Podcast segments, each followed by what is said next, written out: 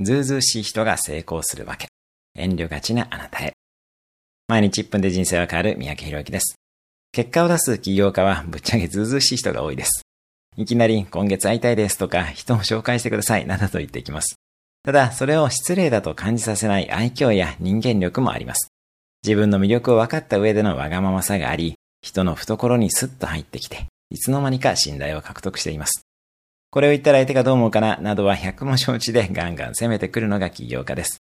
何も起業家に限らず、人生ではどんどんリクエストした方がいいです。ポイントは、断られてもともと、受け入れてくれたらラッキーと思うことです。失うものは大してありません。皆さんもっとずうずうしくなっていいです。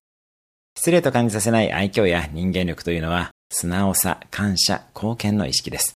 アドバイスしたことは素直にやってみるし、具体的なお礼など感謝も大切にします。